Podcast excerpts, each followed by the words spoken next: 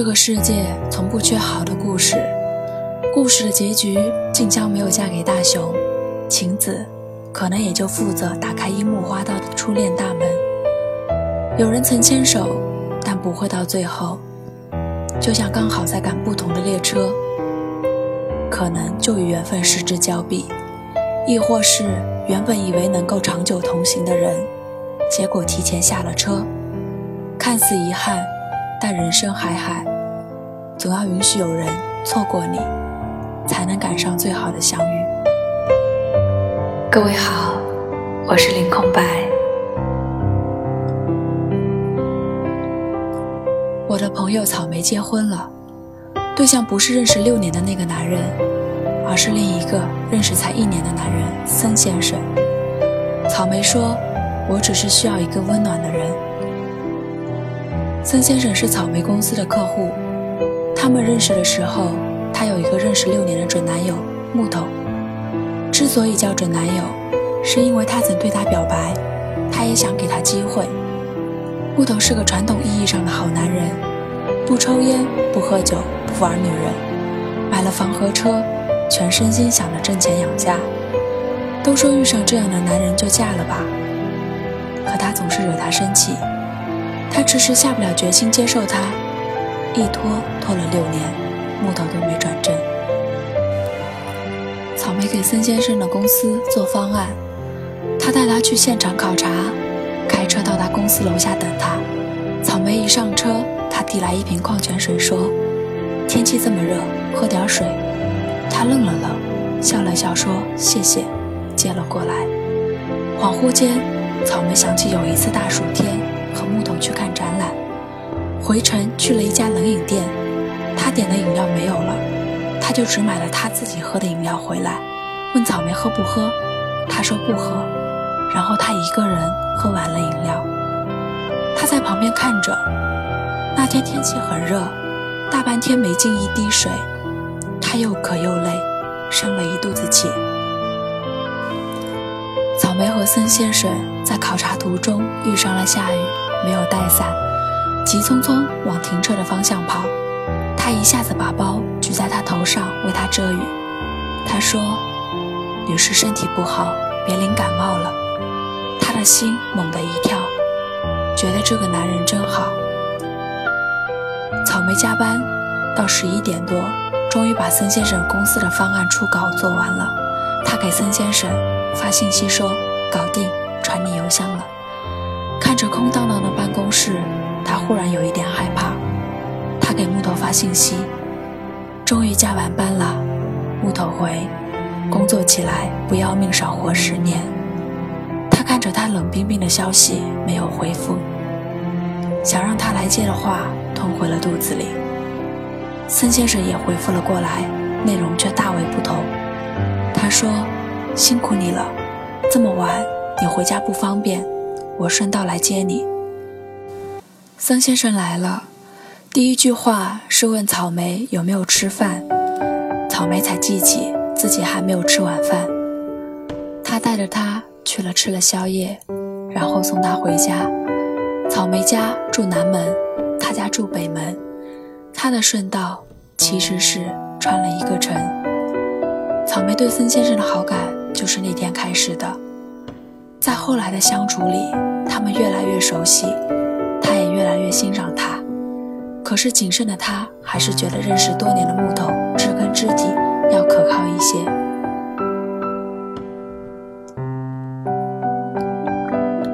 初稿、审核、修改、审核、再修改，忙完一段时间，草莓累病了，发烧到三十九度。迷迷糊糊间不能起床，请了假，在家里躺着难受。他给木头发信息，木头说：“发烧是小事，你吃点药，睡睡就好了，多喝点水。”去他妈多喝点水！草莓差点摔了电话。木头就是这样，六年时间，他给他无数次机会，可每当他需要他，他就不来劲儿。恰巧，森先生来电话。一听他发烧，问了他地址，就赶了过去，买了退烧药和粥。喝粥的时候，草莓不小心打翻了，孙先生赶紧拿了纸巾给他擦，边擦边问：“有没有事儿？烫着没？”他没有骂他笨，也没有责怪他白费了他的心血，一心只想着不要烫着他。孙先生打扫了地上的汤水，拿上车钥匙，执意又去买了一份粥。类似的事情也有在木头的身上发生。有一次，木头急刹车，草莓捧着的咖啡洒了出来，烫了手。木头不高兴了，开了三条街，都是在责怪他把车子弄脏了。草莓气得不行，说：“洗，钱我出。”他看他生气了，才住嘴。为这事儿，草莓三天没搭理木头。木头却一点儿也感觉不到草莓心里的不悦。看着孙先生搅拌着第二碗粥，草莓的心一下子就柔软了，觉得木头真不是自己想要的人，眼前这个男人才是他这生寻找的那个依靠的人。孙先生就是这样一点一点走进了草莓的心里。收买姑娘的心，从来不是什么大事件，都是一点一滴温暖的小事儿。也许只是一句关心的话，也许只是一杯热奶茶，也许只是帮他解一个围。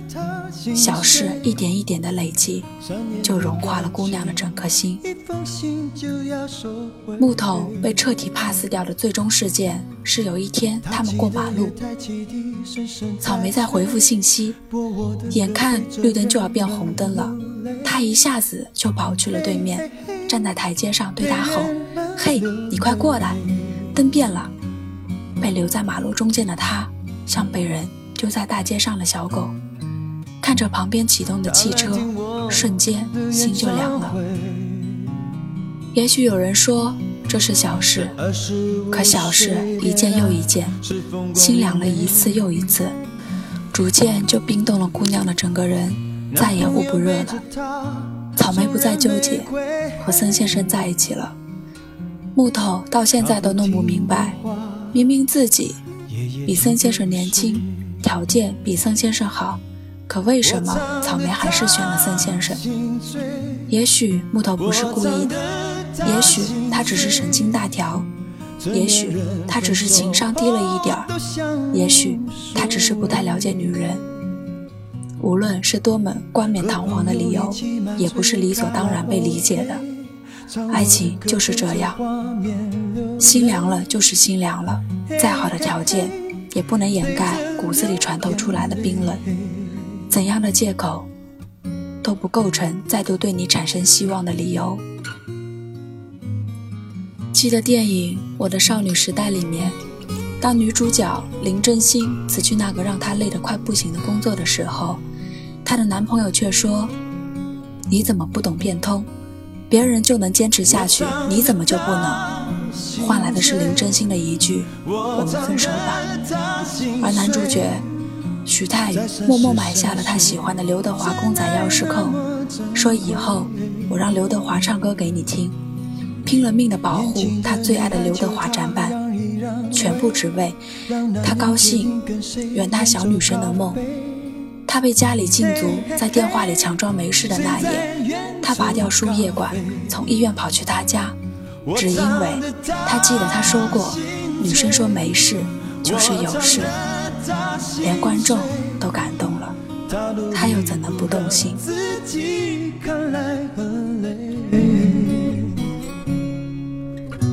岁月在听我们唱，无怨无悔，在掌声里唱到自己。电影虽然是电影，但道理都一样。